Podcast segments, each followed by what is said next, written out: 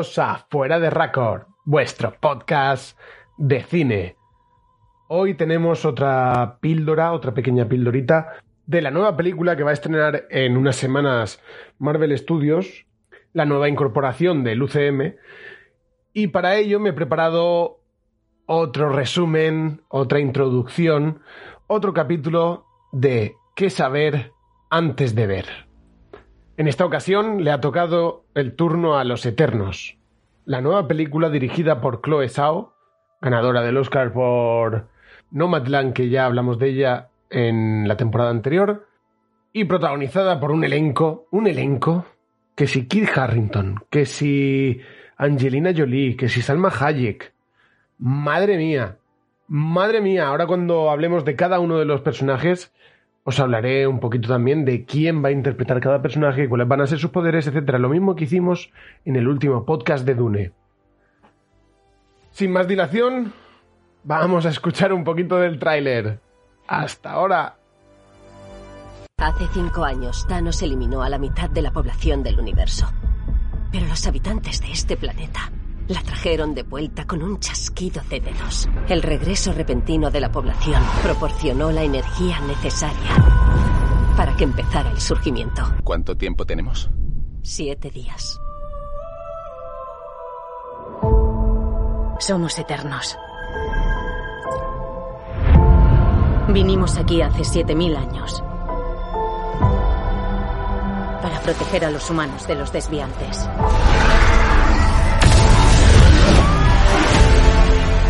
¿Por qué no ayudasteis a combatir a Thanos? O en guerras o en cosas terribles a lo largo de la historia. Nos ordenaron no interferir si no estaban involucrados los desviantes. ¿Quién?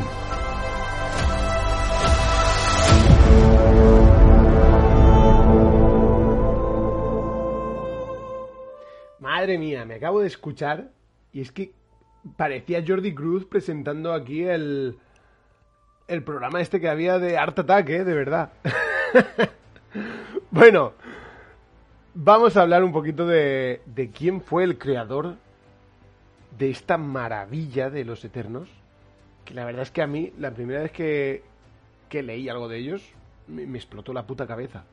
Porque es un acercamiento casi a los nuevos dioses de, de DC, pero introducido en Marvel, claro, el creador de los nuevos dioses de DC es el mismo, es Jack Kirby. Entonces, es, introducir dioses prácticamente fuera de lo que es el mítico Thor o Hércules de los cómics Marvel. Es introducir a unos nuevos dioses que han coexistido con la humanidad desde, desde la creación de esta en el universo de Marvel. Y me parece fascinante. Pero claro, para entender un poquito de dónde vienen todos estos personajes, tenemos que saber quién los creó y por qué. Y para ello vamos a hablar, como he dicho, de, Jack Kirby. Eh, tenéis que disculparme porque mucha gente me ha dicho en el último podcast de qué saber antes de ver que se nota que leo. Eh, vamos a ver, mi cerebro no es una puta enciclopedia de mm, friquismo, ¿vale? Sé cosas, pero necesito tener un guion delante, necesito leer ciertas cosas para poder explicarlo, ¿vale? Entonces, disculpadme si se nota que leo algo, ¿de acuerdo? Sé que se va a notar porque el tono varía. No es lo mismo hablar como estoy hablando ahora que estar leyendo. Pero bueno, vosotros me disculpáis.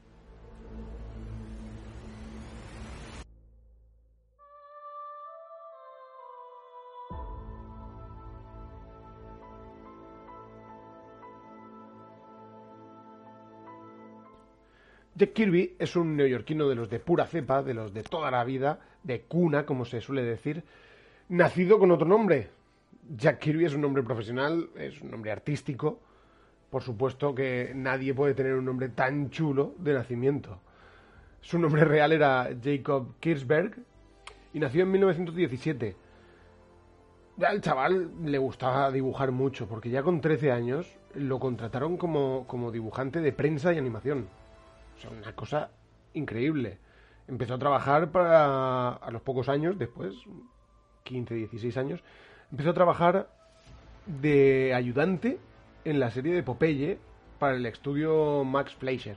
Y entonces conoció, se echó allí de amiguito a Joe Simon, que era el encargado de Fox Comics. De ahí, pues claro, una cosa lleva a otra, jiji, jaja, una copita por aquí, una copita por allá, dibujico por aquí, dibujico por allá, y se fueron Timely. Timely es el nombre de empresa previo a lo que ahora conocemos como Marvel Comics.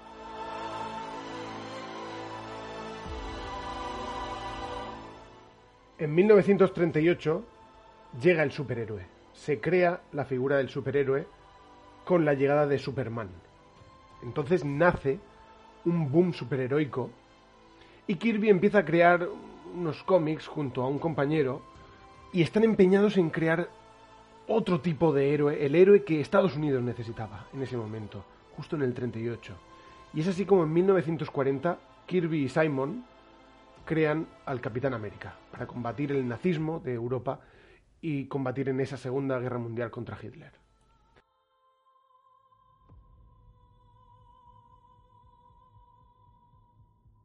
Claro está que siendo un podcast de fuera de récord no podíamos dejar de decir la palabra Hitler.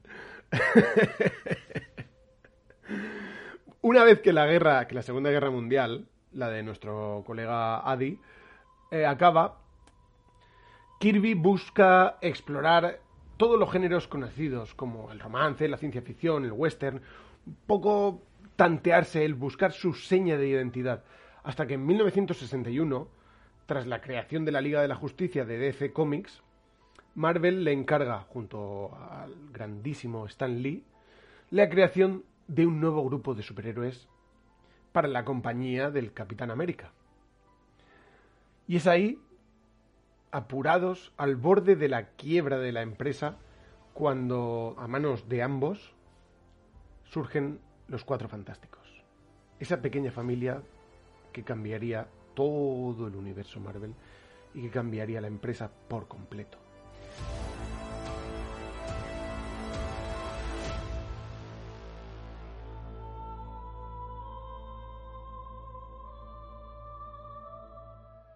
Tras el brutal éxito de la serie, que salvó a Marvel Comics, Jack Kirby y Stan Lee comenzaron a colaborar juntos en la creación de más series, cosa que era un éxito porque todo el mundo quería comprar cualquier cómic que tuviera el sello Kirby Lee. Y entonces ahí, bueno, ahí empieza a generarse lo, bueno, ¿eh? el, juguillo, el juguillo de Marvel empiezan a crear Thor, los Vengadores, los X-Men, un montón. Pero en 1970 parece que, que Kirby tiene algún altibajo, alguna discusión, algún debate, o quiere cambiar un poquito de, género, de guiones, y se va a la competencia. Se va a DC, donde dicen, o se dice, siempre se ha dicho, que emprende su etapa más personal. Donde él crea lo que realmente quería crear, sin imposiciones de otro tipo de creativos, como puede ser Stan Lee, que cogió mucha fuerza en Marvel.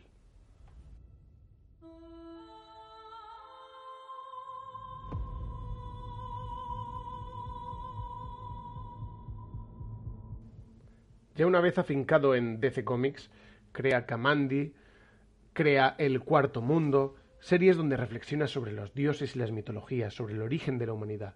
Es uno de los padres creadores de los nuevos dioses, como he dicho anteriormente, entre los que encontramos a un personaje tan popular como es Darkseid, que recientemente hemos podido ver en la Liga de la Justicia de, de Zack Snyder. Y sigue creando en esta compañía hasta 1975. Cinco años después de su huida a DC, decide regresar a Marvel con nuevas ideas que ya no son tan nuevas porque en parte las ha expuesto en DC Comics. Regresa para crear una serie de cómics que se llama Los Eternos, unos personajes inspirados en los nuevos dioses de DC.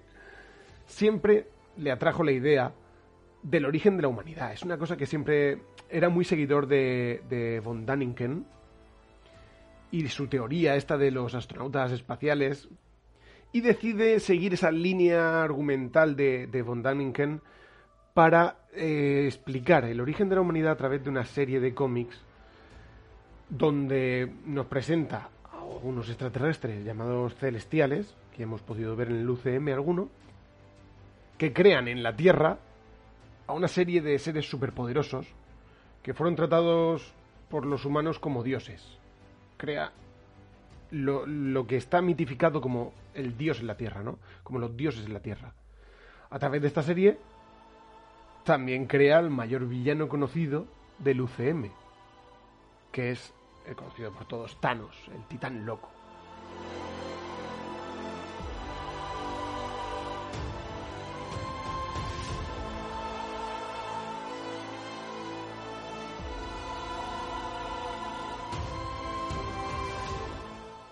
Es a partir de 1978 cuando Kirby se dedicó a los dibujos animados.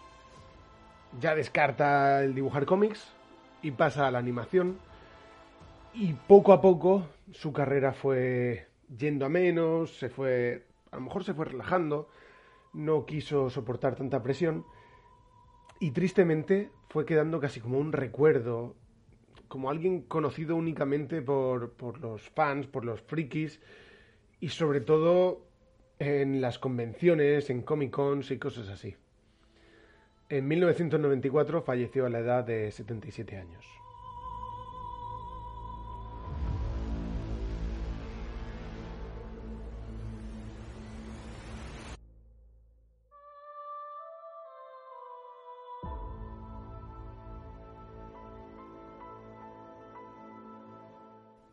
Ahora bien, vamos a las preguntas que más nos interesan. ¿Quiénes son los celestiales? Los celestiales son una raza de viajeros espaciales que a mí me flipan personalmente.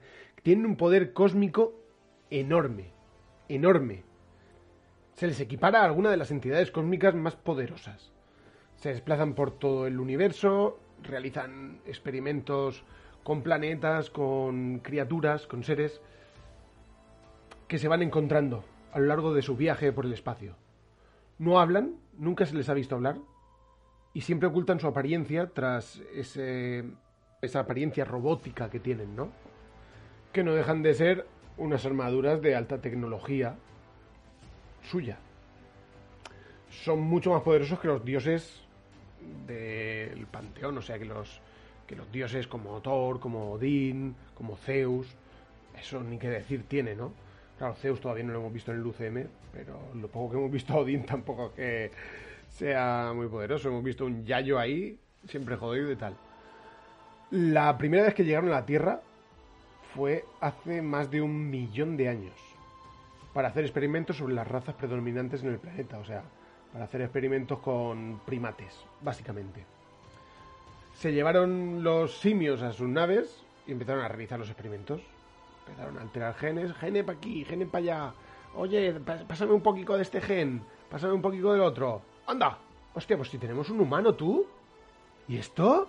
¿Qué se nos ha caído aquí? ¿Qué es? Hostia, tú, ¿y esto? Esto es un eterno. ¿Y el bicho ese feo que hay ahí? Eso, eso está desviado. Eso lo vamos a llamar un desviante.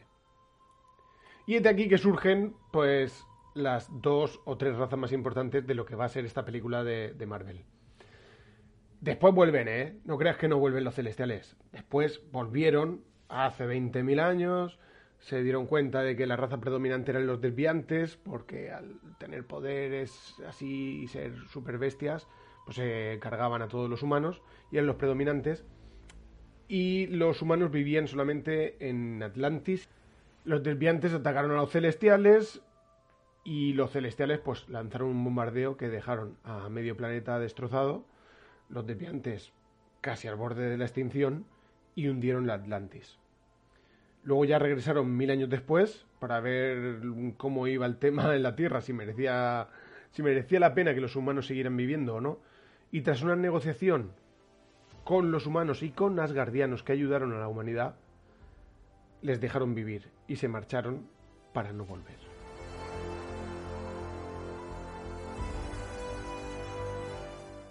¿Y quiénes son los eternos? Vale, pues los eternos, ya creo que hemos hablado un poquito de ellos previamente, pues tras acelerar las mutaciones estas que hicieron los celestiales de los humanos, crearon una raza capaz de manipular la energía cósmica y tener los poderes de básicamente dioses. Estos seres inmortales o longevos casi imposibles de matar, tienen una variedad muy extensa de poderes que luego iremos viendo más o menos de uno en uno. Y su principal cometido en la Tierra es defender a los humanos de los desviantes, que son sus hermanastros malvados. Que dicho así parece que tengan una función de pringaos, pero realmente son la hostia. Eh, ahora, cuando veamos los poderes, os daréis cuenta de que, de que son increíbles. O sea, cada uno es como Superman. Crean aquí a 9, 10 tíos que son máquinas.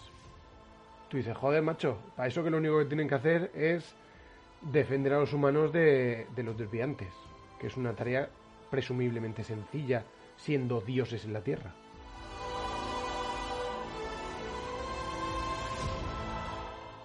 Y la última de estas grandes preguntas, pues me imagino que ya sabréis cuál es, ¿no? ¿Quiénes son los desviantes? Pues después de esta tercera mutación del mono, se crearon los desviantes. Manipularon tanto la genética que crearon seres inestables, cambiantes, eh, capaces de, modificar su morfología, ¿no? su, su físico. Mutaciones radicales. No hay que confundirlos con los mutantes de los X-Men porque esto es totalmente otra cosa. Son deformaciones mutantes, ¿vale? Pero no con el gen mutante que conocemos de los X-Men. Son criaturas completamente deformes, con aspectos muy variopintos. Se caracterizan sobre todo porque pueden cambiar de, aspecto. Pueden parecer humanos, pero realmente su forma real es de, de monstruosidad vivían en la ciudad perdida de Lemuria, estaba situada sobre la superficie, pero la hundieron los celestiales, y se quedó bajo el agua como Atlantis. Con la diferencia de que los atlantes evolucionaron o se modificaron para poder vivir bajo el agua, mientras que los desviantes crearon su propia atmósfera bajo el agua para poder respirar. O sea, ellos respiran oxígeno, pero oxígeno en aire, no, no el oxígeno que hay en el agua. ¿Vale? Hay varios tipos de desviantes. Se dice que los que tienen aspecto humanoide son los más flojos y los mutados, los más deformes de todos, los que son criaturas asquerosas, pues son los que tienen mayor poder físico.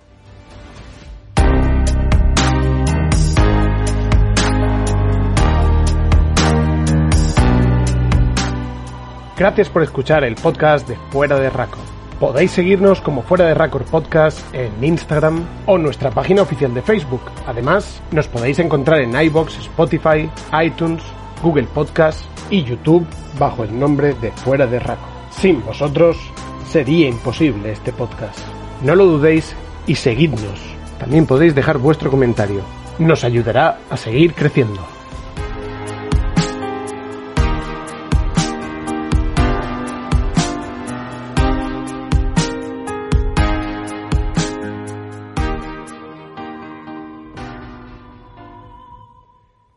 Vamos a pasar a hablar un poquito de los personajes.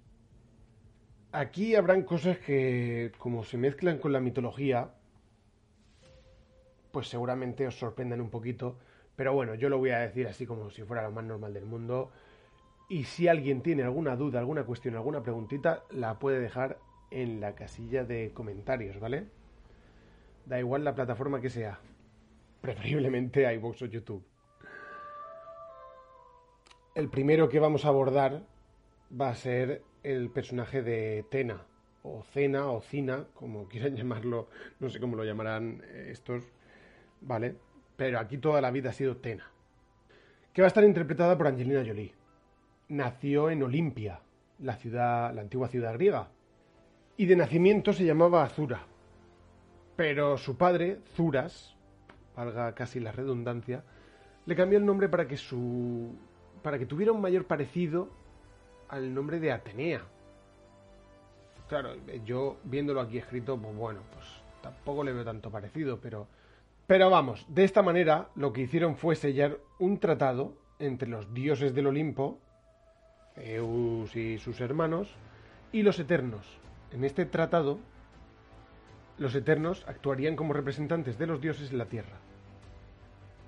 El poder más característico de, de, este eterno, esta eterna, es la capacidad de proyectar energía cósmica desde sus ojos, o sea, tirar rayos por los ojos, tirar rayos por las manos, con la energía crear armas a través de proyecciones cósmicas y poder utilizarlas en combate, por supuesto. Además se dice que es la más inteligente del grupo de los Eternos y capaz de volar. Pero bueno, volar creo que pueden volar casi todos. Puede reorganizar estructuras moleculares de los objetos y lanzar ilusiones y hechizos. Básicamente es que tienen 200.000 poderes. Y Angelina Jolie, pues vamos a ver, viendo los dibujos, conociendo un poquito al personaje, pues sí, le puede pegar, pero, pero yo Angelina Jolie había un poco cascaica para esto, ¿eh?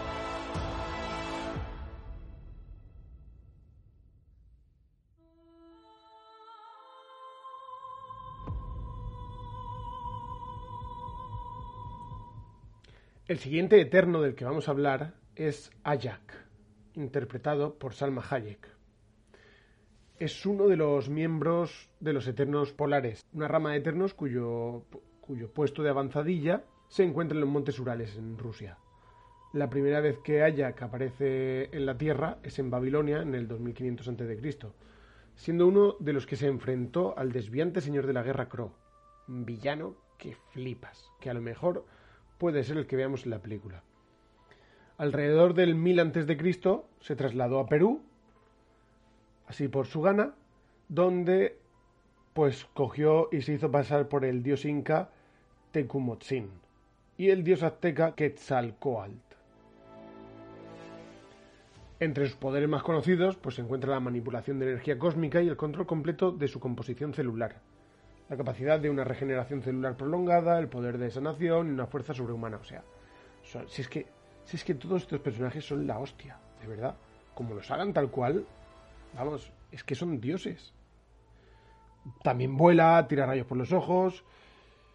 Es que no sabemos si todos los poderes que, que tienen en los cómics los van a incluir en el UCM. A mí me parecería una locura. Pero claro, como los incluyan, eh, estamos ante 17 Supermanes.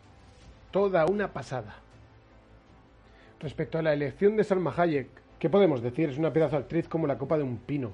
Pero, como siempre, quieren darle inclusividad a la cinta. ¿Cómo hacen lo de la inclusividad? Pues cogiendo, cambiando el género del personaje, que era un hombre, poniéndolo mujer y encima cogiendo a Salma Hayek, que es eh, mexicana. Entonces, ya pues cada uno lo van a poner de un color y esto va a ser un anuncio de Benetton.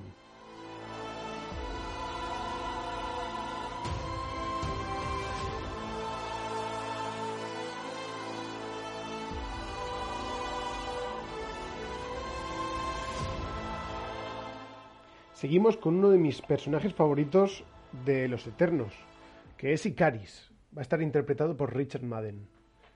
Nacido hace más de 20.000 años, en la actual Siberia, se desconoce su nombre de origen. La verdad es que la historia de, este personaje en los cómics es, es un tanto peculiar, dejémoslo ahí.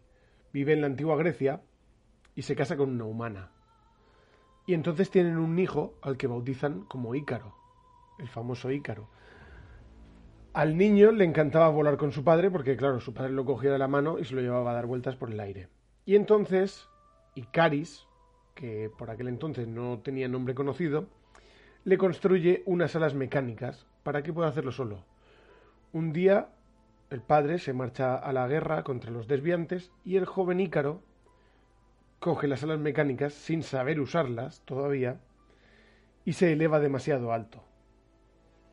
No tanto como para tocar el sol, como cuenta la, mitología, pero se eleva muy alto y entonces pierde la conciencia al salir de, de la atmósfera y cae al vacío en picado encontrando la muerte. Es a partir de ahí que el personaje, que no sabíamos cómo se llamaba previamente, cambia su nombre y se pone de nombre Icaris en honor a su hijo Ícaro. Es uno de los pocos eternos que tienen un control mental total sobre su forma física, o sea, es, la hostia. Entre sus poderes, aparte de la longevidad e inmortalidad y todo esto, se encuentra la invulnerabilidad a las enfermedades, a las lesiones el poder de volar que tienen todos, como ya he dicho, puede hacer levitar objetos, tiene la capacidad de tirar rayos por los ojos y por las manos y tiene una fuerza sobrehumana. Y además, aunque se ha visto no en demasiados cómics, pero tiene la capacidad de, de teletransportarse. A mí la elección de Richard Madden me encanta, me parece que lo va a hacer muy bien, que se va a meter muy bien en este UCM y espero que en el futuro le den cierta importancia porque al final es un buen actor y si llevan bien los Eternos a la gran pantalla puede ser una pasada de personaje.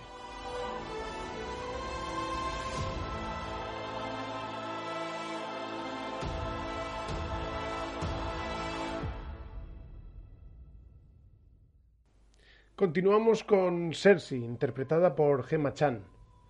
Es una de las Eternas más jóvenes Pertenece a la cuarta generación, una de las últimas, y nació también en Olimpia, después de la destrucción de Atlantis y Lemuria.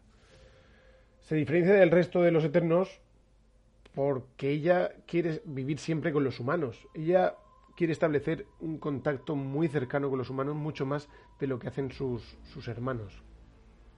Se le ha conocido a lo largo de la humanidad con otros nombres como Circe en la antigua Grecia, que encarceló a los Sims en la caja de Pandora, ha vivido a lo largo de todos los periodos humanos ayudándolos, desde la Roma de Nerón hasta la Camelot del rey Arturo, y combatió contra Thor en el asedio de París. Pero claro, Thor, Thor no sabía que era una eterna. Es una experta ilusionista y maga. Y una de sus facultades es que tiene una gran capacidad psiónica para reorganizar la estructura molecular de los objetos mucho mayor que el resto de los Eternos. Es, digamos que en eso es la puta ama. Tiene un intelecto fuera de lo normal y una fuerza sobrehumana. También puede volar, tiene una increíble resistencia, agilidad, reflejos, manipula la energía cósmica para aumentar su fuerza vital, tira rayos por sus ojos, por las manos, es la puta ama. Se cree que en la película Gemma Chan se va a caracterizar sobre todo por, además de la relación que tiene cercana con los humanos, por un idilio amoroso que seguramente tenga con, con el personaje de Kit Harrington. Pero todavía no está confirmado, entonces se cree que sí, se especula que sí. Yo a la chica esta no la conozco de nada, la verdad, pero es, es lo que vengo diciendo. Es otra excusa para meter a una asiática que no lo es en los cómics y hacer un poquito más de Benetton.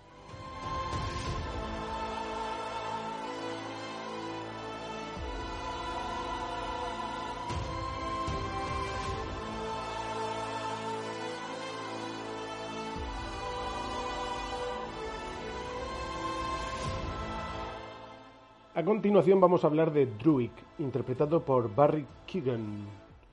Es el primo de Icaris. Lo que más se conoce de él es que estuvo oculto como agente de la KGB en Rusia y fue ahí donde descubrió que le encantaba torturar a la gente. Es algo que, le pone. ¿eh? Digamos que es el Hitler del grupo. Han mostrado pues formas de telepatía. No quiero decir tampoco mucho de este personaje porque en los cómics tampoco tiene una relevancia exacerbada, ¿vale? Pero sí que es verdad que los poderes molan. Tiene una. Tiene telepatía, le permite coger eh, los traumas de la gente y entonces en el momento que quiera se los vuelve a poner en la cabeza y la gente se bloquea y se queda paralizada.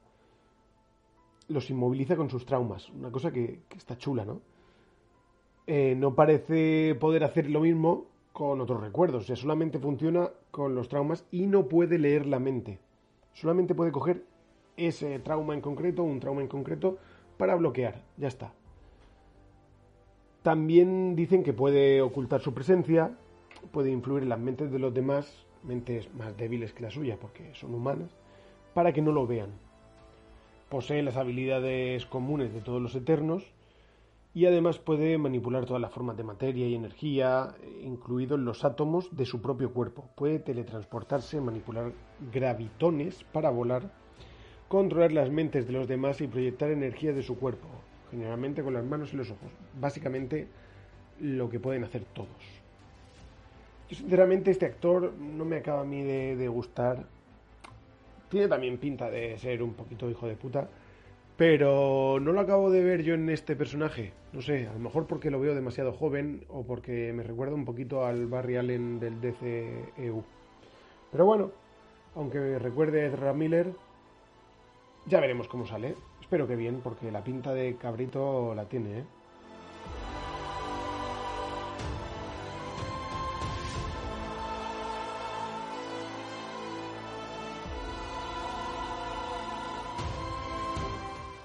El siguiente eterno que nos encontramos es Kingo, interpretado por Kumail Nanjiani.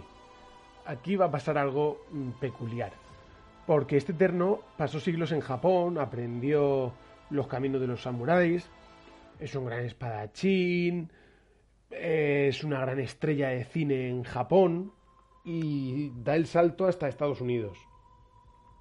A pesar de tener todos los poderes de, de los eternos, como el vuelo, la inmortalidad y la superfuerza, incluso la proyección de energía, él pelea con espadas. Es un es un gran espadachín y entonces rechaza todos los poderes cósmicos, se apega más al arte de, del esgrima. Claro, al saber que no va a ser un personaje asiático el que lo interprete, como en los cómics, asiático me refiero a oriental, que va a ser Kumail Nanjiani, pues claro, este hombre es, es hindú, es oriundo de la India. Entonces, seguramente cambien los orígenes de, del personaje del Eterno. Y en vez de acabar en Japón y ser un gran actor asiático, pues acabe en, en la India y sea uno de los mejores actores de Bollywood. En uno de los trailers se puede llegar a ver eh, cómo baila al más puro estilo hindú. Entonces, vamos a ver, es de suponer que lo hagan así, que lo cambien y eso. Otra cosa innecesaria, vamos a ver, tienes, tienes un personaje asiático dentro de los Eternos y coges y me lo cambias por un hindú, joder, cambia a otro, cambia a otro. Si quieres cambiar, cambia a uno blanco, pero ¿por qué me cambias un asiático a un oriental en los Eternos por un hindú? No le encuentro mucho sentido, pero bueno, que el Kumail Nanjiani a mí me gusta mucho, se ha puesto pirotocho tochísimo, o sea, una puta roca, con, con, los abdominales parte nueces. Se mete la nuez en el ombligo, aprieta el abdominal y la parte. Es una máquina, ¿eh? Me gustaría tenerlo al lado en Navidades, para que me vaya suministrando nueces. Como un surtidor de estos de caramelos pez. Pero él con el ombligo, ¿eh? ¿Os imagináis? y bueno, después de desvariar, ya me he ido un poco. A mí me gusta mucho este actor y seguro que, que gracia nos va a hacer.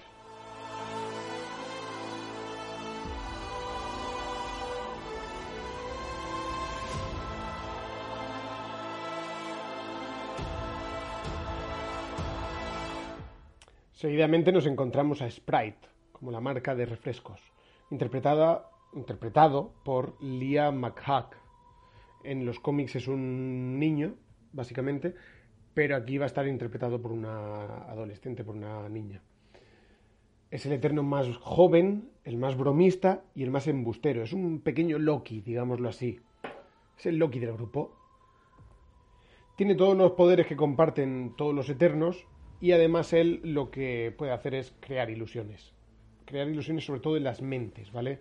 No tanto físicas como hace Loki, sino que él las crea dentro de lo que es la mente de la gente.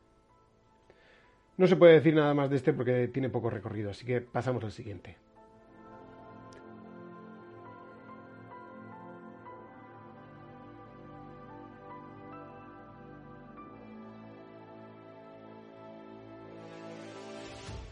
Seguimos con Fastos, interpretado por Brian Tyree Henry. Es un eterno de tercera o cuarta generación que decidió quedarse en la Tierra para buscar algo que nadie sabe lo que es, que sigue sin saberse en los cómics, y es un tecnólogo, es un científico de la leche. Es muy rápido, muy fuerte, muy resistente y se puede regenerar. Tira rayos y por manos, por ojos y por culo también. Aquí todos los eternos son la puta hostia, ¿eh? No sé si os habéis dado cuenta ya, pero después de semejante repaso es que todos son increíbles. Todos tiran rayos por los ojos, la boca y el culo. Aquí E- Esto es increíble, es increíble. Hasta el más tonto hace, hasta el más tonto hace relojes.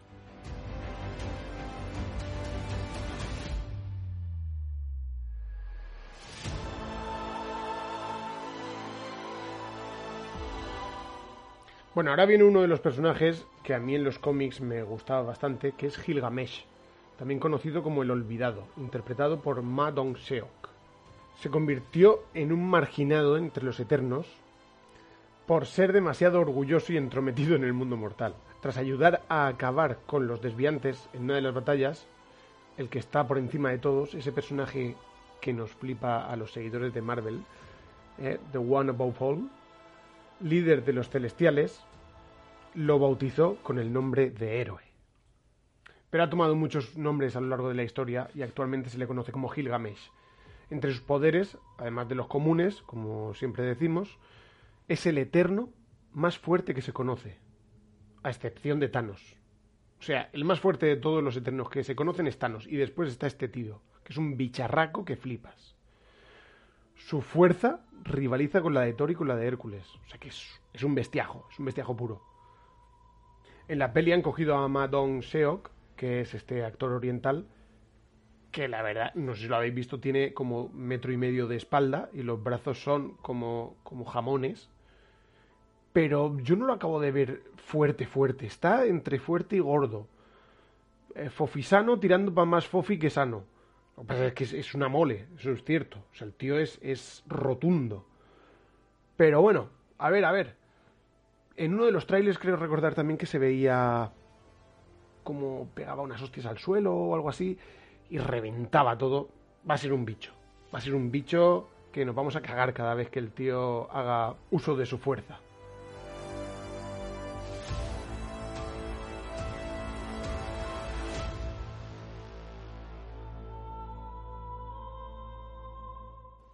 Llegando ya al último eterno que vamos a presentar, pero no al último personaje, porque luego nos queda uno más, tenemos a uno de mis favoritos en los cómics, que es Makari, interpretado por Lauren Ridloff. Es uno de los nacidos en Olimpia, la capital de los Eternos, como ya hemos dicho, la Tierra, miembro del gremio de tecnólogos eternos y puede construir vehículos de alta velocidad. Pasó por los grandes eventos de toda la historia, como Tot, o sea, era conocido como el dios Tot. Fue el cochero de Darío I de Persia, Darío el Maratón. Estuvo en Troya. eh, vio los empalamientos de Vlad Tepest. Estuvo en el Álamo de Estados Unidos. O sea, lo ha visto todo. Y se caracteriza sobre todo porque es un velocista. Tiene mucha fuerza y mucha velocidad y unos reflejos sobrehumanos. O sea, es el Flash de los Eternos. A mí este personaje me encanta en los cómics. Lleva un traje rojo y blanco chulísimo. Que si, si, lo si estáis escuchando esto en YouTube también lo podréis ver el traje porque lo voy a colgar ahí. Y me gusta muchísimo. Me gusta muchísimo. Pero claro, es su- susceptible a lesiones y acumula venenos de fatiga. Lo que quiere decir es que cuando usa mucho sus poderes se cansa y necesita recuperarse pues más o menos descansando.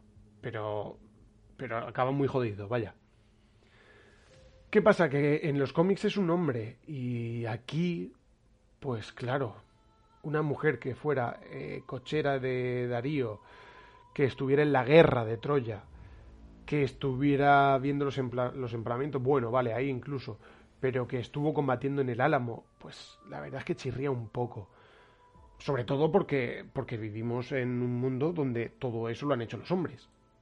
Entonces, claro, no sé, chirría que pongan a una mujer. Pero bueno, a ver, a ver cómo resulta Benetton.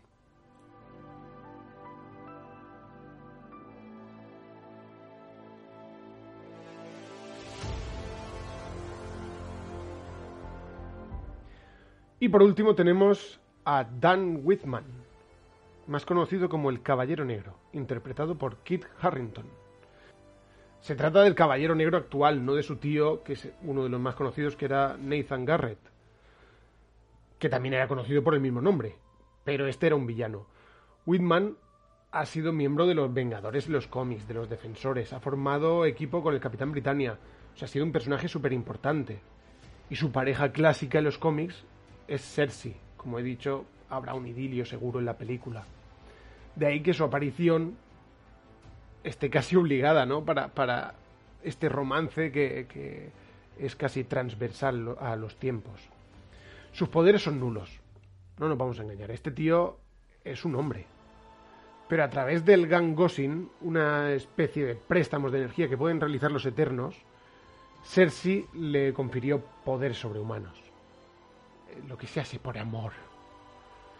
Sus facultades o dotes de humano son, pues eso, que es un espadachín de puta madre y muy buen jinete. Pero fuera de eso, pues una persona normal y corriente como tú y como yo.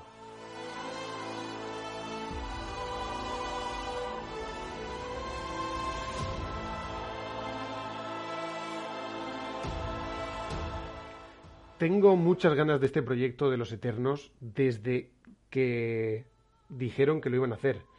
Me compré cómics, eh, me he informado, me ha gustado muchísimo lo que he visto y la verdad es que estoy deseando de que llegue el día 5 de noviembre aquí en España para poder verlo. Y nada, y con esto pues os dejo a ver si pues conocéis un poquito más los poderes de los Eternos, de dónde vienen, su escritor, su creador, que es el gran el gran Jack Kirby.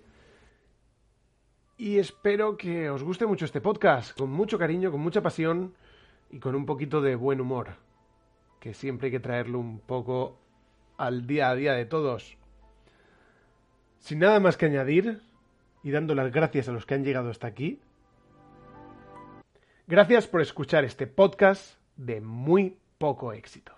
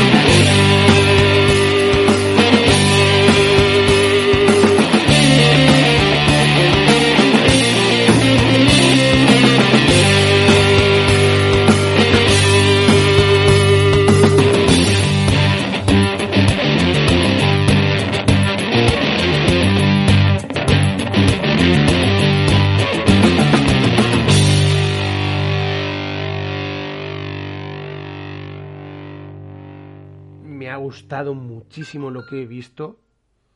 Ese es el Mike.